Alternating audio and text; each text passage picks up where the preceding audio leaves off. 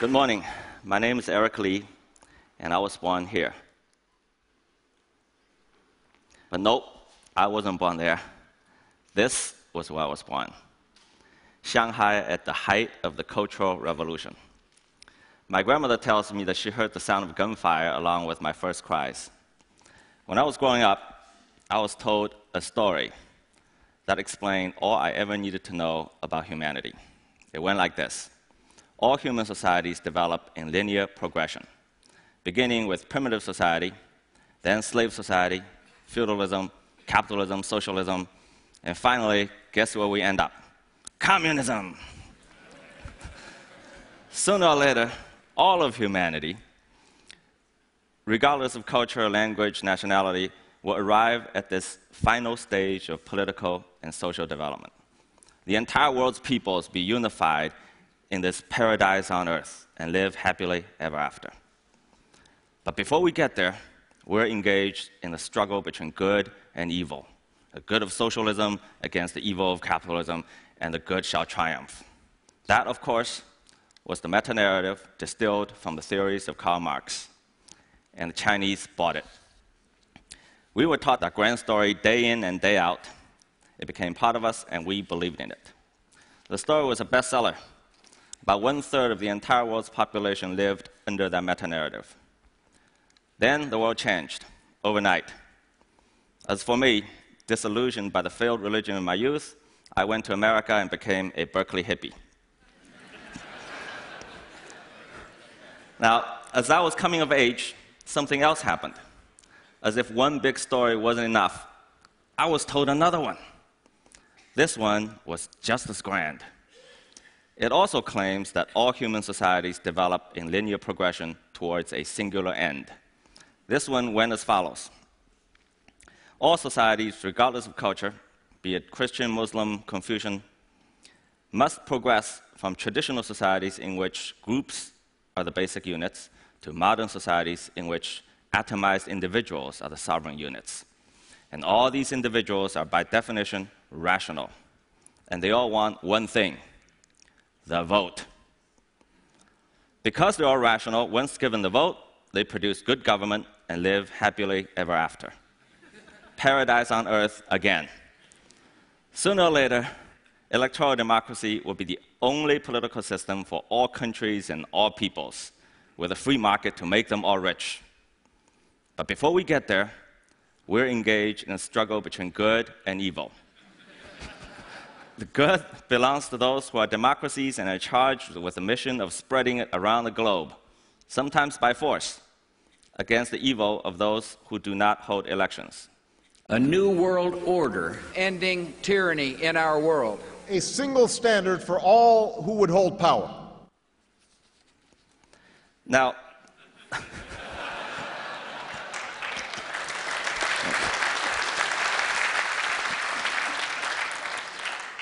this story also became a bestseller. According to the Freedom House, the number of democracies went from 45 in 1970 to 115 in 2010. In the last 20 years, Western elites tirelessly trotted around the globe selling this prospectus. Multiple parties fight for political power and everyone voting on them as the only path to salvation to the long suffering developing world. Those who buy the prospectus are destined for success, those who do not are doomed to fail. But this time, the Chinese didn't buy it. Fool me once. now, the, the rest is history. In just 30 years, China went from one of the poorest agricultural countries in the world to its second largest economy. 650 million people were lifted out of poverty. 80% of the entire world's poverty alleviation during that period happened in China. In other words, all the new and old democracies put together amounted to a mere fraction of what a single one party state did without voting. See, I grew up on this stuff food stamps. Meat was rationed to a few hundred grams per person per month at one point. Needless to say, I ate all my grandmother's portions. So I asked myself, what's wrong with this picture? Here I am in my hometown, my business growing leaps and bounds, entrepreneurs are starting companies every day, Middle class is expanding in, in speed and scale unprecedented in human history. Yet, according to the grand story, none of this should be happening. So I went and did the only thing I could I studied it. Yes, China is a one party state run by the Chinese Communist Party, the party, and they don't hold elections. Three assumptions are made by the dominant political theories of our time. Such a system is operationally rigid, politically closed, and morally illegitimate. Well, the assumptions are wrong. The opposites are true. Adaptability, meritocracy, and legitimacy are the three defining characteristics of China's one party system. And most political scientists will tell us that a one party system is inherently incapable of self correction. It won't last long because it cannot adapt. Well, here are the facts. In 64 years of running the largest countries in the world, the range of the party's policies has been wider than any other country in recent memory. From radical land collectivization to the Great Leap Forward, then privatization of farmland, then the Cultural Revolution, then Deng Xiaoping's market reform. Then successor Jiang Zemin took the giant political step of opening up party membership to private business people, something unimaginable during Mao's rule. So the party self corrects in rather dramatic fashions. Institutionally, new rules get enacted to correct previous dysfunctions. For example, term limits. Political leaders used to retain their positions for life, and they used that to accumulate power and perpetuate their rules. Mao was the father of modern China, yet his prolonged rule led to disastrous mistakes. So the party instituted term limits with mandatory retirement age of 68 to 70. One thing we often hear is political reforms have lagged far behind economic reforms, and, and China is in dire need of political reform. But this claim is a rhetorical trap hidden behind a political bias. See, some have decided a priori what kinds of changes they want to see, and only such changes can be called political reform. The truth is, political reforms have never stopped. Compared with 30 years ago, 20 years ago, even 10 years ago, every aspect of Chinese society, how the country is governed from the most local level to the highest center, are unrecognizable today. Now, such changes are simply not possible without political reforms of the most fundamental kind. I would venture to suggest the party is the world's leading expert in political reform. The second assumption is that in a one party state, power gets concentrated in the hands of the few, and bad governance and corruption follow. Indeed, corruption is a big problem, but let's first look at the larger context. Now, this may be counterintuitive to you. The party happens to be one of the most meritocratic political institutions in the world today. China's highest ruling body, the Politburo, has 25 members. In the most recent one, only five of them came from background of privilege, so-called princelings. The other 20, including the president and the premier, came from entirely ordinary backgrounds. In the larger central committee of 300 or more, the percentage of those who were born into power and wealth was even smaller. The vast majority of senior Chinese leaders worked and competed their way to the top. Compare that with the ruling elites in both developed and developing countries, I think you'll find the party being near the top in upward mobility. The question then is how could that be possible in a system run by one party? Now we come to a powerful political institution, little known to Westerners the party's organization department. The department functions like a giant human resource engine that will be the envy of even some of the most successful corporations. It operates a rotating pyramid made up of three components civil service, state owned enterprises, and social organizations like a university or a community program. They form separate yet integrated career paths for Chinese officials. They recruit college grads into entry level positions in all three tracks, and they start from the bottom called Keyuan. Then they could get promoted through four increasingly elite ranks. Fu Ke, Ke, Fu Chu, and Chu. Now, these are not moves from karate kids, okay? It's serious business the, the range of positions is wide, from running healthcare in a village to foreign investment in a city district to manager in a company. Once a year, the department reviews their performance. They interview their superiors, their peers, their subordinates, they vet their personal conducts. They conduct public opinion surveys, then they promote the winners. Throughout their careers, these cadres can move through and out of all three tracks. Over time, the good ones move beyond the four base levels to the Fuju and Ju levels. There, they enter high officialdom. By that point, a typical assignment would be to manage a district with population in the millions or a company with hundreds of millions of dollars in revenue. Just to show you how competitive the system is, in 2012, there were 900,000 Fu Ke and Ke levels, 600,000 Fu Chu and Chu levels, and only 40,000 Fu Ju and Ju levels. After the Ju levels, the best few move further up several more ranks and eventually make it to the Central Committee. The process takes two to three decades. Does patronage play a role? Yes, of course. But merit remains the fundamental driver.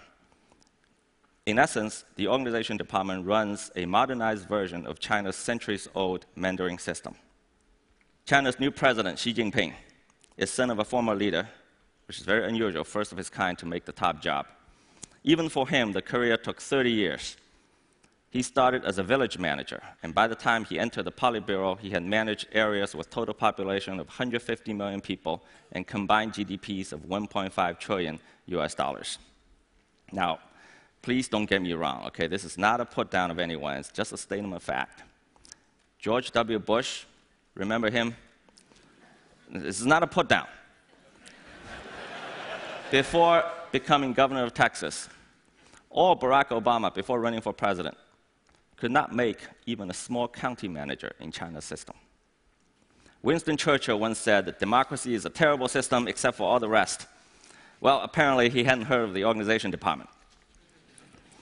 Westerners always assume that multi party election with universal suffrage is the only source of political legitimacy. I was asked once, the party wasn't voted in by election. Where is the source of legitimacy? I said, how about competency? We all know the facts. In 1949, when the party took power, China was mired in civil wars, dismembered by foreign aggression. Average life expectancy at that time, 41 years old. Today, it's the second largest economy in the world, an industrial powerhouse, and its people live in increasing prosperity. Pew Research polls Chinese public attitudes, and here are the numbers in recent years. Satisfaction with the direction of the country, 85%. Those who think they're better off than five years ago, 70%. Those who expect the future to be better, a whopping 82%. Financial Times polls global youth attitudes, and these numbers, brand new, just came from last week. 93% of China's Generation Y are optimistic about their country's future. Now, if this is not legitimacy, I'm not sure what is. In contrast, most electoral democracies around the world are suffering from dismal performance. I don't need to elaborate for this audience how dysfunctional it is from Washington to European capitals. With a few exceptions, the vast number of developing countries that have adopted electoral regimes are still suffering from poverty and civil strife. Governments get elected, and then they fall below 50% approval in a few months and stay there and get worse until the next election democracy is becoming a perpetual cycle of elect and regret. At this rate, I'm afraid it is democracy, not China's one party system, that is in danger of losing legitimacy. Now, I don't want to create the misimpression that China is hunky dory on way to some kind of superpowerdom. The country faces enormous challenges. Social and economic problems that come with wrenching change like this are mind boggling. Pollution is one food safety, population issues. On the political front, the worst problem is corruption. Corruption is widespread and undermines the system and its moral legitimacy. But most analysts misdiagnose the disease. They say that corruption is a result of the one party system, therefore, in order to cure it, you have to do away with the entire system. But a more careful look would tell us otherwise.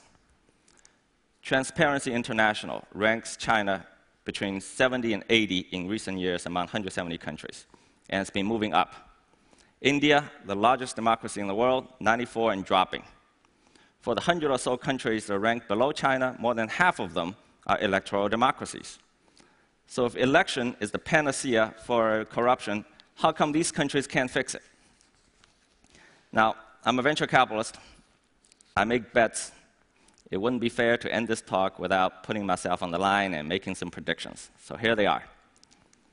In the next 10 years, China will surpass the US and become the largest economy in the world. Income per capita will be near the top of all developing countries. Corruption will be curbed, but not eliminated, and China will move up 10 to 20 notches to above 60 in TI ranking. Economic reform will accelerate, political reform will continue, and the one party system will hold firm. We live in the dusk of an era. Meta narratives that make universal claims failed us in the 20th century and are failing us in the 21st. Meta narrative is the cancer that is killing democracy from the inside. I want to clarify something. I'm not here to make an indictment of democracy. On the contrary, I think democracy contributed to the rise of the West and the creation of the modern world. It is the universal claim that many Western elites are making about their political system, the hubris that is at the heart of the West's current ills. If they would spend just a little less time on trying to force their way onto others and a little bit more on political reform at home, they might give their democracy a better chance. China's political model will never supplant electoral democracy because, unlike the latter, it doesn't pretend to be universal. It cannot be exported. But that is the point precisely. The significance of China's example is not that it provides an alternative, but the demonstration that alternatives exist. Let us draw to a close this era of meta narratives. Communism and democracy may both be laudable ideals, but the era of their dogmatic universalism is over. Let us stop telling people and our children there's only one way to govern ourselves in a singular future towards which all societies must evolve. It is wrong, it is irresponsible, and worst of all, it is boring. Let universality make way for plurality. Perhaps a more interesting age is upon us. Are we brave enough to welcome it? Thank you.